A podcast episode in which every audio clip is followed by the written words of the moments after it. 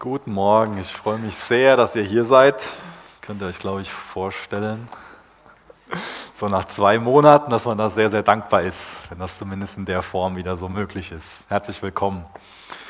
Ja, da braucht man Geduld in so einer Zeit und es kann sehr, sehr gut sein, dass wir weiterhin für das eine oder andere, wo wir uns Veränderungen wünschen, Geduld brauchen.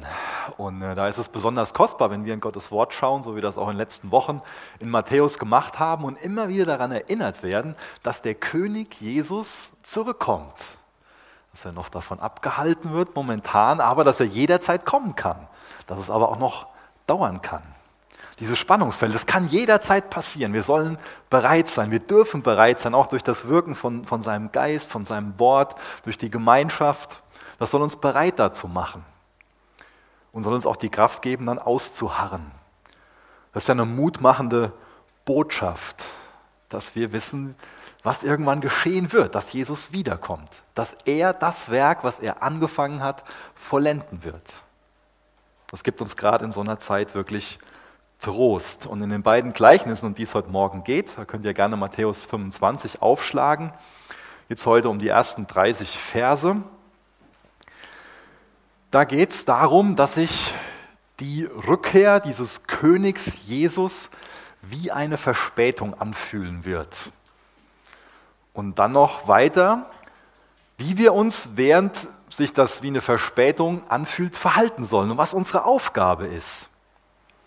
Und außerdem beantwortet das auch die Fragen aus dem letzten Kapitel, die so ein bisschen offen geblieben sind. Was denn nun der treue und der kluge Knecht, was die Person ausmacht, wer der treue Knecht ist, wer der kluge Knecht ist und wer auch der untreue Knecht ist. Ich bete noch mit uns. Vater, danke, dass wir uns heute Morgen wieder so, zumindest als Teil unserer Gemeinde hier treffen dürfen. Danke dafür. Bitte ich, dass du uns weiterhin durch diese Zeit führst und schenkst, dass wir in dieser Zeit geistlich wachsen, dass wir dir ähnlicher werden. Hilf uns zu lernen, wie du mit Krisen umgegangen bist. Hilf uns zu lernen, wie du dich da verhalten hast, was du gesagt hast. Wie du mit Menschen umgegangen bist, wie du ihnen begegnet bist. Danke, dass du uns auch dabei helfen willst, treu zu sein, Salz zu sein, Licht zu sein. Danke für die gute Botschaft, die du uns anvertraut hast und die wir weitergeben dürfen, die so viel Hoffnung bringt in dieser Zeit, wo so viel Ungewissheit, wo so viel Orientierungslosigkeit ist. Gibst du uns Gewissheit und Orientierung? Willst du uns helfen, dass wir uns auf dich, den kommenden König, ausrichten? Wir bitten dich darum, dass heute Morgen dein Wille in uns und durch uns geschieht. Wir wollen uns dir anbefehlen. Lass deinen Willen geschehen. Mach das in uns, in unseren Herzen, in unseren Gedanken, in unserem Leben, was du gerne tun willst. Amen. Ich lese aus Matthäus 25 die ersten 13 Verse, das erste Gleichnis. Dann wird es mit dem Reich der Himmel sein, wie mit zehn Jungfrauen, die ihre Lampen nahmen und hinausgingen zum Bräutigam, dem Bräutigam entgegen. Fünf aber von ihnen waren töricht und fünf klug. Denn die Törichten nahmen ihre Lampen und nahmen kein Öl mit sich. Die Klugen aber nahmen Öl in ihre, ihren Gefäßen samt ihren Lampen. Als aber der Bräutigam sich sie warten ließ, wurden sie alle schläfrig und schliefen ein. Um Mitternacht aber entstand ein Geschrei. Sieh, der Bräutigam! Geht hinaus ihm entgegen. Da standen alle jene Jungfrauen auf und schmückten ihre Lampen. Die Törichten aber sprachen zu den Klugen, Gebt uns von eurem Öl, denn unsere Lampen erlöschen. Die Klugen aber antworteten und sagten, Nein, damit es nicht etwa für uns und euch nicht ausreiche. Geht lieber hin zu den Verkäufern und kauft für euch selbst. Als sie aber hingingen zu kaufen, kam der Bräutigam und die bereit waren, gingen mit ihm hinein zur Hochzeit. Und die Tür wurde verschlossen. Später aber kommen auch die übrigen Jungfrauen und sagen, Herr, Herr, öffne uns. Er aber antwortete und sprach, Wahrlich, ich sage euch, ich kenne euch nicht. So wacht nun, denn ihr wisst weder den Tag noch die Stunde. Jesus bereitet uns hier also auf eine gefühlte Verspätung vor. Die jüdische Kultur war damals einfach, ja, vor 2000 Jahren was ganz anderes, wie es heute so der Fall ist. Vielleicht fragen wir uns so, ja, was ist jetzt hier mit diesen zehn Brautjungfern? Warum haben die dann Öl in ihren Lampen? Was hat das alles so damit auf sich? Und dadurch, dass wir so eine, so eine große kulturelle Distanz dazu haben, kann sich das, was damals für die Zuhörer einfach ganz klar, ganz deutlich war, kann diese Botschaft für uns ein bisschen undeutlich sein. Und wir fragen uns erstmal, was drückt das denn jetzt aus? Um was geht es denn jetzt von der Kernaussage von diesem Vergleich, diesem Gleichnis von Jesus? Bei uns ist es ja heute meistens so, dass eine Hochzeit so anfängt, dass man sich nachmittags, meistens am frühen Nachmittag, zu einer Trauung trifft. Und äh, damals war das anders. Da hat man sich am Abend, kurz nach der Abenddämmerung, sind die Brautjungfern losgezogen. Nein, Unsinn, ist der Bräutigam, so muss ich sagen. Also die Eltern von dem Bräutigam, die haben die Feier ausgerichtet und der Bräutigam und ähm, seine, fehlt mir das Wort, die Junggesellen, wie heißen die? Die Trauzeugen, die suche ich. Der Bräutigam und seine Trauzeugen sind dann losgezogen, sind zu dem Haus der Braut gelaufen und die hatte ganz viele Brautjungfern da. Und dann, das ist ganz, ganz entscheidend aus meiner Sicht, um das Gleichnis gut verstehen zu können, die Aufgabe von den Brautjungfern, die war die, dass die mit einer Lampe, da sollten wir uns vielleicht eher so eine Fackel vorstellen, also ein Stock, wo vorne quasi ein Stück Tuch drum gewickelt war oder wo ein Gefäß war und das Stück Tuch lag da drin und das wurde mit Öl getränkt. Die hatten dann die Aufgabe, das war ihre primäre Aufgabe, für Licht zu sorgen. Also die sind in der Abenddämmerung quasi dahin gelaufen und dann waren die Brautjungfern dafür da, um diesen ähm, Zug zur eigentlichen Feier auszuleuchten. Das war ihre Bestimmung, das war ihre Berufung, das war ihre Aufgabe. Und wir haben in dem Gleichnis jetzt gelesen, dass äh, nicht alle ihrer Aufgabe nachgekommen sind. Dass es fünf gab, die waren bereit und die anderen fünf waren nicht bereit. Im Falle von dieser Hochzeit wurde auch der Bräutigam aufgehalten. Der kam deutlich zu spät. Ich weiß noch, bei einer Trauung, da haben wir mal 20 Minuten auf die Braut gewartet. Da wurde es auch schon äh, ein bisschen unruhig im Raum, so ein bisschen so eine Anspannung, die man fühlen konnte. Ich meine, das ist bei einer Hochzeit eh der Fall, aber so spätestens so nach 10 Minuten wurde es ein bisschen ernster. Nach 15 Minuten, da war schon eine gewisse Verkrampftheit spürbar, gerade so von der Körperhaltung und den Bewegungen ähm, des Bräutigams aus. Also der tat mir da echt leid. Äh, das waren 20 Minuten, wo er geduldig sein musste, wo es so nervöse Blicke gab. Ja. Und in dem Fall können wir davon ausgehen, dass das, was normalerweise um 19 Uhr ungefähr stattfinden sollte, da sollte normal der Bräutigam auftauchen mit seinen Trauzeugen.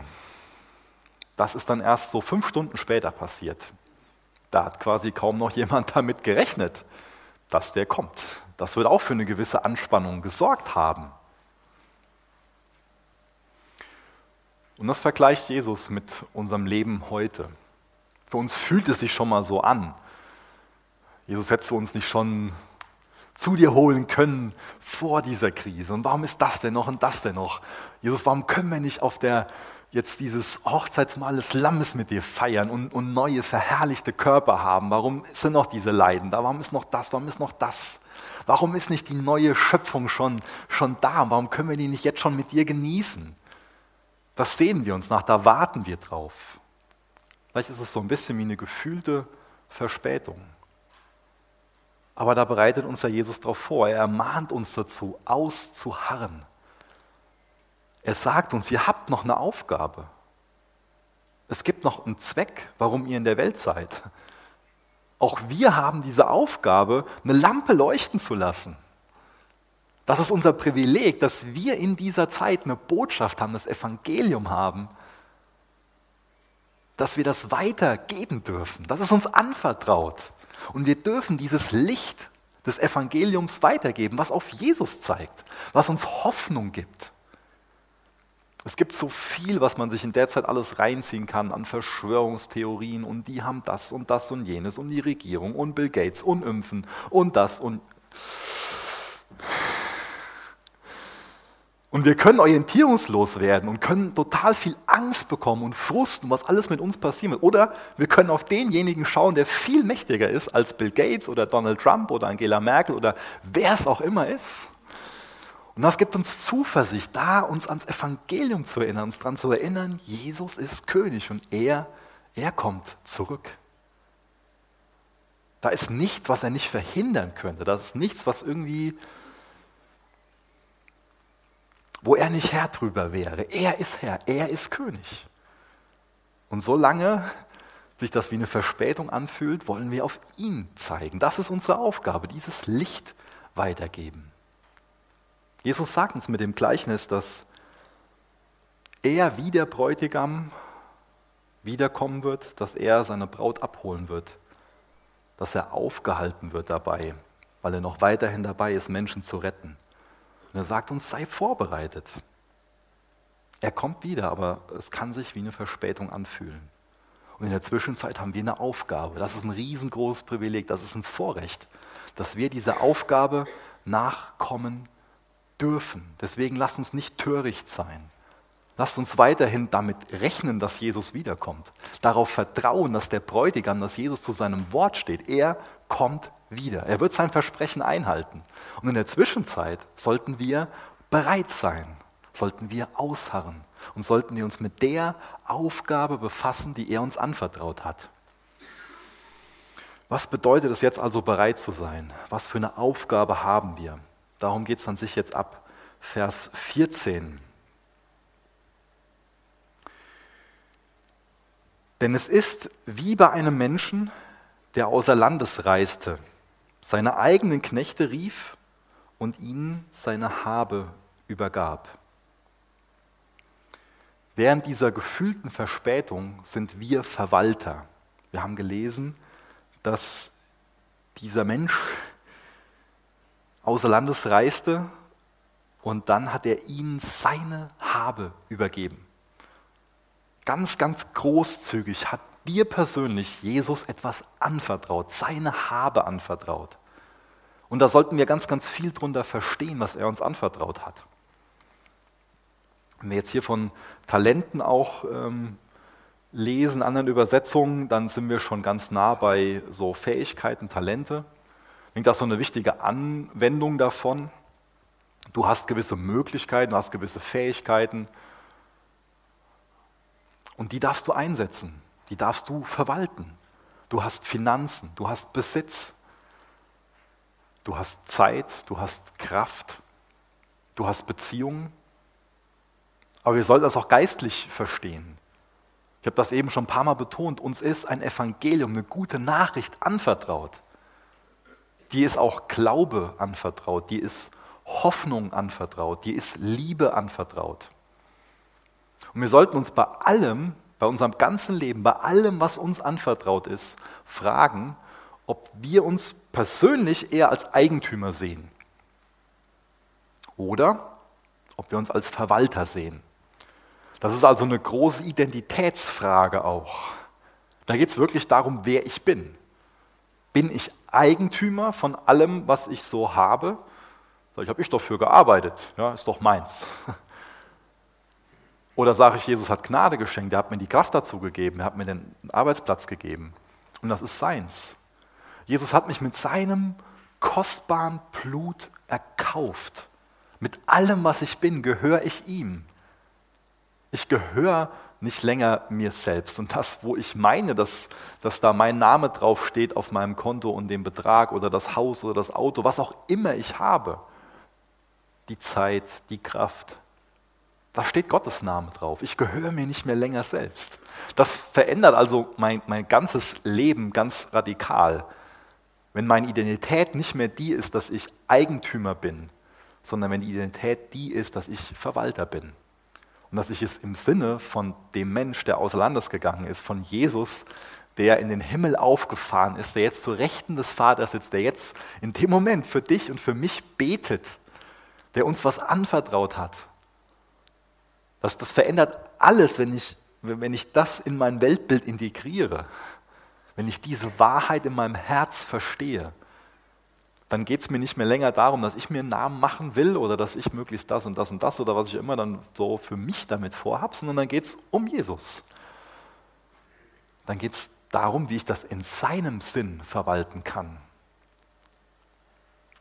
Dann frage ich nicht länger, wie will ich jetzt, sondern dann frage ich Jesus, wie kann ich denn jetzt mit deinem Geld umgehen? Nicht nur in dem Sinne so, Jesus, du kriegst den Zehnten und so die anderen neun Teile, das ist meins, das geht dich nichts an. Davon bin ich dann Eigentümer. Dafür sorgt also dieser Glaube an das zweite Kommen von Jesus, dass ich ihm hier und jetzt in der Gegenwart mich nicht als Eigentümer, sondern als Verwalter sehe und das, was ich habe, treu ihm zur Ehre einsetzen will. Vers 15. Und einem gab er fünf Talente, einem anderen zwei, einem anderen eins, einem jeden nach seiner eigenen Fähigkeit und reiste außer Landes. Sogleich aber ging der, welcher die fünf Talente empfangen hatte, hin und handelte mit ihnen und gewann andere fünf Talente. So auch der, die zwei empfangen hatte, auch er gewann andere zwei. Der aber das eine empfangen hatte, ging hin, grub ein Loch in die Erde und verbarg das Geld seines Herrn. Wir alle sind in einer ganz unterschiedlichen Art und Weise betraut worden. Also wir haben unterschiedliche Ressourcen bekommen, unterschiedliche Talente bekommen und wir haben auch unterschiedlich viel anvertraut bekommen. Und das Wichtige ist, wie wir persönlich mit dem umgehen, was wir anvertraut bekommen haben. Das ist eine ganz wichtige Frage. Denn wir können in so eine Falle tappen, dass wir uns mit anderen vergleichen und uns irgendwo selbst dafür leid tun, dass der andere mehr hat und ich habe ja weniger und guck mal, der andere macht das ja auch nicht und so und so. Und das ist wichtig, dass wir immer bei uns bleiben, dass wir das feiern, dass wir uns über das freuen, was wir anvertraut bekommen haben. Denn wir sind nicht für das verantwortlich, was der andere bekommen hat. Auch wenn der andere 15 oder 50 Talente hat und wir nur eins haben. Von uns wird niemand gefragt hier, äh, Michael, was hast du denn mit dem gemacht, was der Benny anvertraut bekommen hat? Ich werde nach dem gefragt, ich werde für das Verantwortung übernehmen müssen, was Gott mir anvertraut hat. Das sollte unsere Perspektive sein. Und deswegen sollten wir nie in so eine Vergleichsfalle tappen. Wir sollten auch nicht in so eine, ah, das ist nicht fair Falle tappen. Und da ist uns auch, denke ich, der zweite, der zweite Diener wirklich ein Vorbild drin. Denn er hätte sich ja auch sagen können, ja, ich habe nur zwei, der andere hat fünf. Nee, der hat einfach das, was er anvertraut bekommen hat, treu eingesetzt. Der war nicht durch diesen Gedanken gelähmt, so, ja, ich würde auch gern besser reden können oder wenn ich, wenn ich äh, die und die Fähigkeit hätte im Lobpreis, das wäre ja so. Und der hat einfach die Möglichkeiten, die Fähigkeiten, die er hatte, die hat er eingebracht. Und er war nicht gelähmt von diesem Vergleich. Und er hat am Ende, und da lese ich Vers 22, dasselbe gehört, die gleichen Worte gehört, wie derjenige, der aus den fünf dann die zehn gemacht hat. Vers 22. Es trat aber auch herbei, der die zwei Talente empfangen hatte und sprach, Herr, zwei Talente hast du mir übergeben. Siehe, andere zwei Talente habe ich dazu gewonnen. Und dann ähm, sprach er, sein Herr sprach zu ihm, recht so, du guter und treuer Knecht, in Vers 21, über weniges warst du treu, über vieles werde ich dich setzen, geh hinein in die Freude deines Herrn. Er hört dasselbe. Und wir sollten treue Verwalter sein, während wir auf Jesus warten. Das ist diese, diese Haupteigenschaft von einem Verwalter. Das ist das, was von einem Verwalter gefordert wird. Das ist Treue. Willst du treu sein? Ist das, ist das deine Ausrichtung? Sein Herr sprach zu ihm, recht so, du guter und treuer Knecht, über weniges warst du treu, über vieles werde ich dich setzen. Geh hinein in die Freude deines Herrn. Ein treuer Verwalter zu sein, das bedeutet, dass wir das, was uns persönlich anvertraut wurde, nicht verachten. Dass wir auch, wenn wir das irgendwie so wahrnehmen, als ob das gar nicht so viel ist, dass wir das trotzdem wertschätzen, dass wir das feiern. Dass wir uns da nicht drum kümmern, in dem Sinne, ja, ich will gerne mehr und das und das, sondern dass wir einfach sagen, Jesus, das hast du mir gegeben und das will ich einsetzen. Damit will ich mein Bestes tun. Damit will ich nach deinem Willen handeln. Auch wenn mir die Aufgabe klein erscheint, darin will ich treu sein. Und ich glaube, das ist auch die beste Art und Weise, wie wir über uns selbst erfahren können, ob wir treue Verwalter sind. Es ist die Frage, wie wir persönlich mit einer Aufgabe umgehen, die in unseren Augen klein und unbedeutend ist. Und wie wir mit diesen Aufgaben umgehen, die uns Gott gibt, darüber können wir für uns erkennen, ob wir treue Verwalter sind. In Vers 16 haben wir auch noch eine weitere Eigenschaft ähm, gelesen von einem treuen Verwalter, der schiebt nichts lange vor sich her. Sogleich aber ging der, welcher die fünf Talente empfangen hatte, hin und handelte. Der geht nicht her und sagt, ja, wenn ich mal mehr Geld verdiene, dann werde ich meinen Zehnten geben.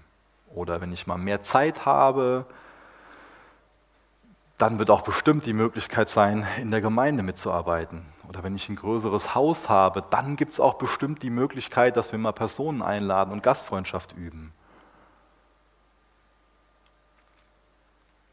Er schiebt nichts vor sich her. Er handelt mit den Möglichkeiten, die er hat, zur Ehre Gottes. Und das finde ich so interessant, wenn man sich so Personen anguckt in einem Zeitfenster von 10 oder 15 Jahren. Ähm, Gerade bei etlichen Jugendlichen fällt mir das nochmal einfacher. Ähm, und äh, da zu sehen, was es einfach im Leben für einen Unterschied macht in diesem Zeitfenster, nicht nur mal über zwei, drei Monate, sondern so als Marathon gesehen, nicht als 50-Meter-Lauf, ob eine Person das, ja, was ihr anvertraut wurde, treu einsetzt und ob eine Person in der Lage ist, Prioritäten zu setzen, was, was das in einem Leben ausmacht, über einige Jahre gesehen, ist einfach nur enorm. Ich glaube, wir denken viel zu oft zu komplex und zu, und zu klein über Dinge. Was ich vermitteln will, ist, wenn wir diesen kleinen Dingen treu sind, was Jesus in unserem Leben damit macht und vor allen Dingen auch im Leben von anderen, sollten wir einfach nie unterschätzen. Aber wir haben oft so, so, so eine Lupe und gucken uns so einen kleinen Ausschnitt an und sollten viel häufiger mal so zurücktreten und mal gucken, so 10 Jahre, 15 Jahre. Treue ist so ein wichtiges Thema. Deswegen ist vielleicht auch gut, wenn wir für uns heute Morgen so einen kleinen, bin ich ein treuer Verwalter-Test gedanklich machen. Und dafür ist es ganz gut, sich jetzt nicht an irgendeine Paradewoche zu erinnern, sondern vielleicht sich einfach zu fragen, wie war denn bei mir die letzte Woche? Was für ein Verwalter war ich denn in der letzten Woche? Wie bin ich denn mit Gottes Zeit umgegangen? Wie bin ich mit Gottes Geld umgegangen?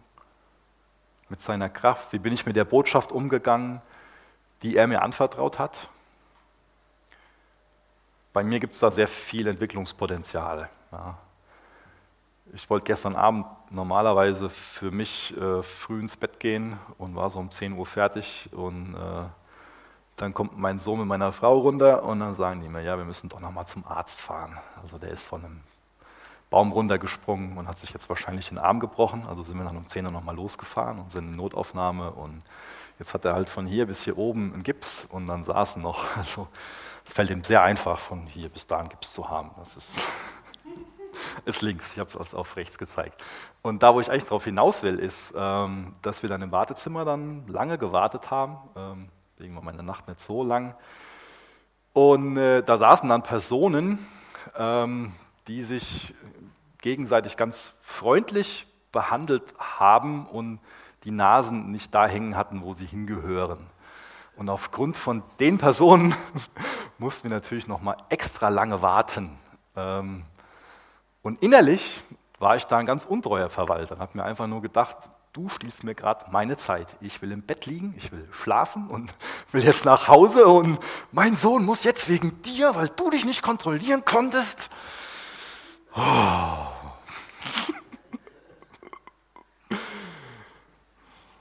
Oder ich kann da sitzen und sagen, okay, ähm, das hat Gott alles auch in seiner Hand und es lohnt sich überhaupt nicht, wenn ich mich jetzt hier über dich aufrege und selbst innerlich genauso handle, wie du gehandelt hast. Ja? Sondern ich kann für dich beten, ich kann ein Gespräch mit dir führen, ich kann auf das Evangelium hinweisen. Das sind dann einfach, ja, es ist ein Unterschied, ob ich da als Eigentümer sitze, ob ich nur an mich denke oder ob ich an das Reich Gottes denke und Verwalter bin. Und da will ich mehr in meiner Eigenschaft als Verwalter wachsen.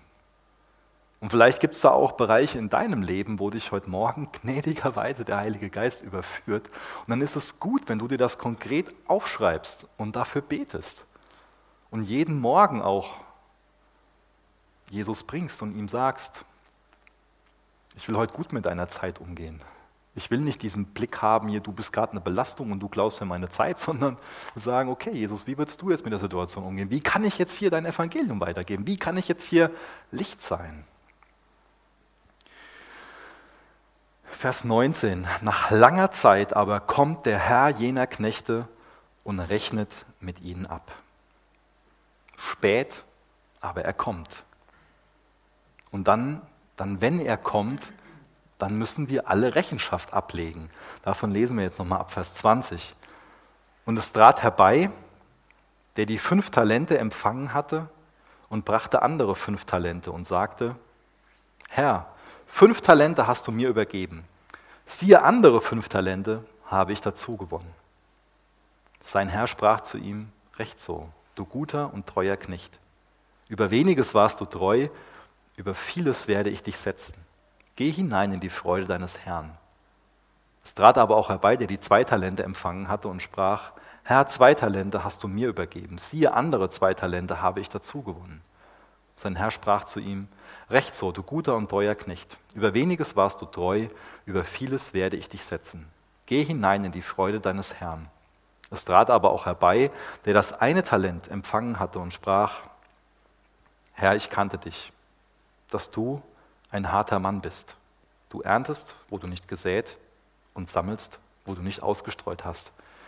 Und ich fürchtete mich und ging hin und verbarg dein Talent in der Erde. Siehe, da hast du das deine. Wir alle werden vor Jesus stehen und Rechenschaft ablegen müssen, was wir mit seiner Zeit, mit seiner Kraft, mit seinem Geld, mit seinen Beziehungen, mit dem Glaube, der Hoffnung, der Liebe, die er uns persönlich anvertraut hat, gemacht haben. Ob wir das in seinem Sinn eingesetzt haben oder ob wir das in unserem Sinn eingesetzt haben. Ist auch hier wieder interessant, dass derjenige, dem am wenigsten anvertraut wurde, sich jetzt gedacht hat, besser ich stecke das mal unter die Matratze. Und er führt dann zwar an, so zu seiner Rechtfertigung, dass er meint, dass die Person, von der er das alles anvertraut bekommen hat, dass er ja, das Recht hat, Angst vor der Person zu haben, dass, dass es ein, ein harter, ein ungerechter Mann ist, dass ihn das dazu bewegt hat, so zu handeln. Aber im nächsten Abschnitt lesen wir davon, dass es tatsächlich Faulheit ist, dass er tatsächlich einfach träge war, dass er zu bequem war.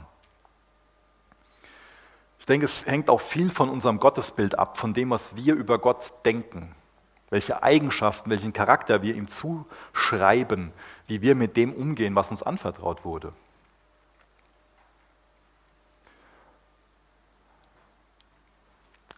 Er hat auf jeden Fall ein Bild von Gott, was nicht der Realität entspricht. Wenn wir uns Jesus ansehen, kann uns jemand in der anderen Art und Weise, in der, in der besseren, so muss ich fragen, in der besseren Art und Weise beschreiben, vorleben, wie sehr er uns liebt, dass er sein eigenes Leben für uns hingibt, die, für diejenigen, die seine Feinde waren, die, die ihm so viel Falsches, die sich so falsch ihm gegenüber verhalten haben. Er zeigt doch ein, ein enormes Dienerherz, dass er die Herrlichkeit, die er beim Vater hatte, verlassen hat und Mensch geworden ist. Kann jemand mehr offenbaren, wie, wie demütig, wie barmherzig, wie gnädig er ist? Jemand, der das macht, kann man das doch nicht zuschreiben, was ich hier gerade gelesen habe. Deswegen ist es meine absolute Überzeugung, dass, dass jede einzelne Person, die Gott wirklich kennt und ihm nicht irgendwas anderes zuschreibt, genau das liebt, dass er uns großzügigerweise ganz viel anvertraut und uns als Verwalter einsetzt. Jeder, der Gott kennt, der wird alles, was er hat, einsetzen wollen, um diese Botschaft weiterzugeben, um diese Aufgabe der Brautjungfern leuchten zu lassen, nachzukommen.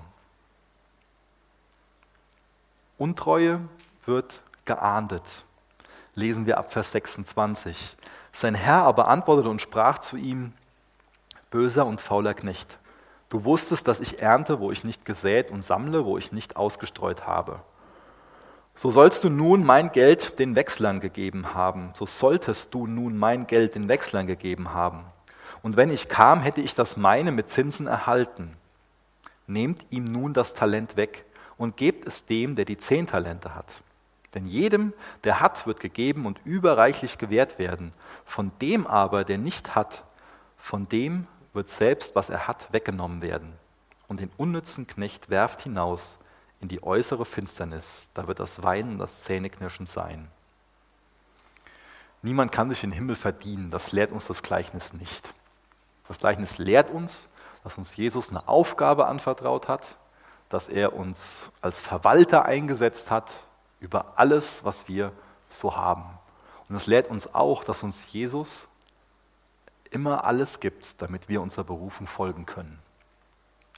Er gibt dir alles, was du brauchst, um so ein treuer Knecht zu sein. Wir sind Haushalter, wir sind Verwalter. Und vielleicht bist du eben beim Lesen über dieses Unnütz gestolpert. Dieses Unnütz, das bezieht sich nicht auf einen schwachen Menschen, der gar nicht die Möglichkeit hat, seine Aufgabe zu erfüllen. Das wäre schlimm. Unnütz bezieht sich nicht auf einen schwachen Menschen, der seine Aufgabe gar nicht erfüllen kann, der einfach nur damit überfordert ist. Jesus überfordert dich nicht. Er weiß genau, was er dir anvertrauen kann. Deswegen gibt er dem einen eins, dem anderen zwei, dem anderen fünf. Das macht er in einer ganz guten Art und Weise. Und er verlangt auch nur von dir Treue über das, was er dir gegeben hat.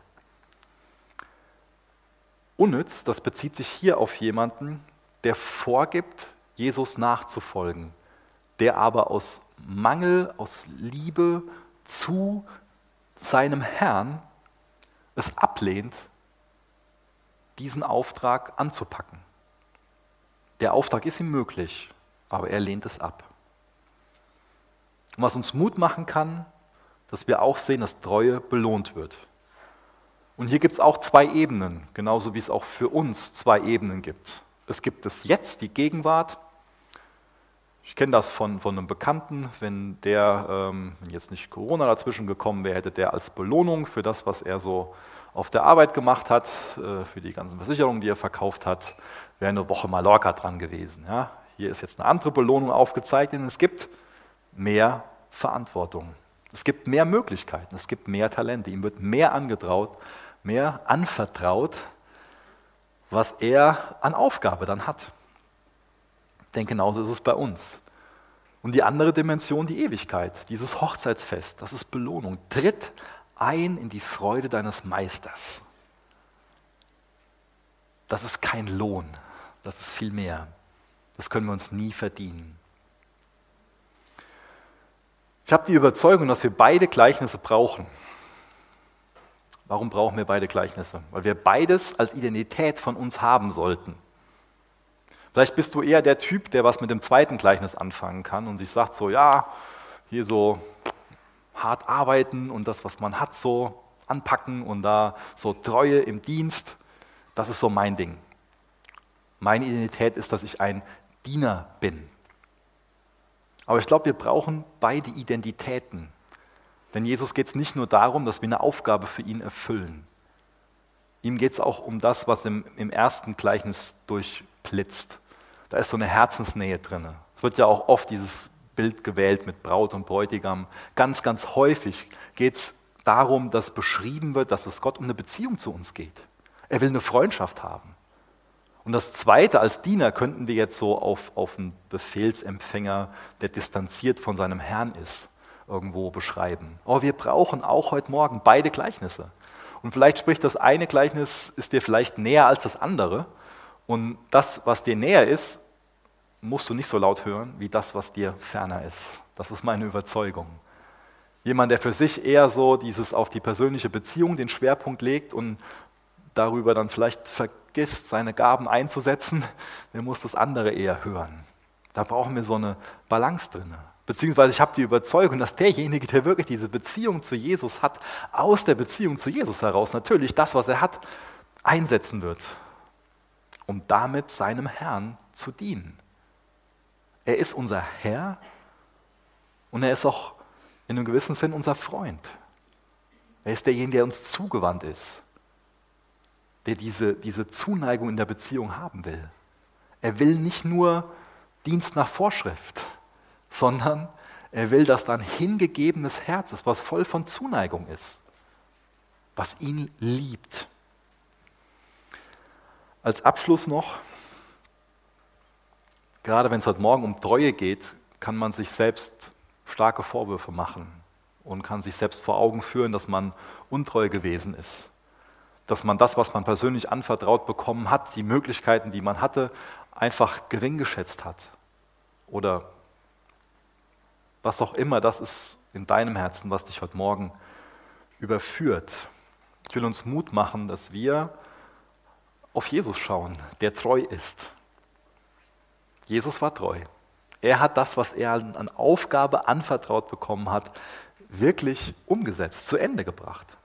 Und was war denn seine Berufung? Er ist gekommen, um Menschen zu suchen und zu retten. Er ist gekommen, um die Verlorenen zu suchen und die Verlorenen zu retten.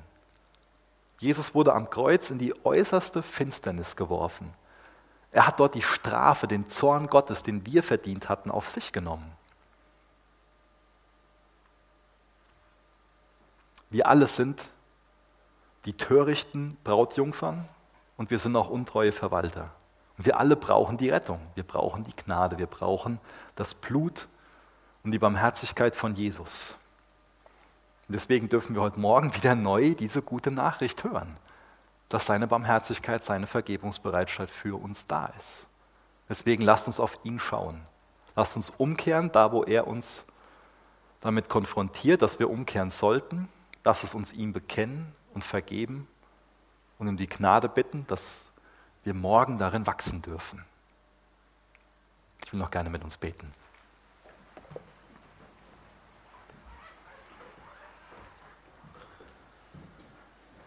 Danke, dass du unser Bräutigam bist. Und danke, dass du derjenige bist, der uns als Verwalter eingesetzt hat. Danke, dass du unser Herr bist und unser Bräutigam. Jesus, wir wollen beides und wir brauchen beides. Danke, dass du uns so sehr wertschätzt, dass du uns großzügig viel anvertraut hast. Hilf du uns dabei, treu zu sein. Schenk du uns das Bewusstsein für das, was du uns anvertraut hast. Hilf du uns unsere Zeit, unsere Finanzen, unsere Kraft gut einzusetzen, dir zur Ehre. Hilf uns dabei, dass wir uns nicht länger als Eigentümer, sondern als Verwalter sehen. Hilf du dabei, dass wir das Licht hell leuchten lassen, dass wir keine törichten Brautjungfern sind, sondern dass wir extra Öl mitnehmen, bereit sind auszuharren, bereit sind, weiter unsere Aufgabe auszuführen, auch wenn sich das wie eine Verspätung anfühlt. Jesus, wir sehen uns danach, dass du wiederkommst. Wir bitten dich darum, Herr, bitte komm bald. Amen.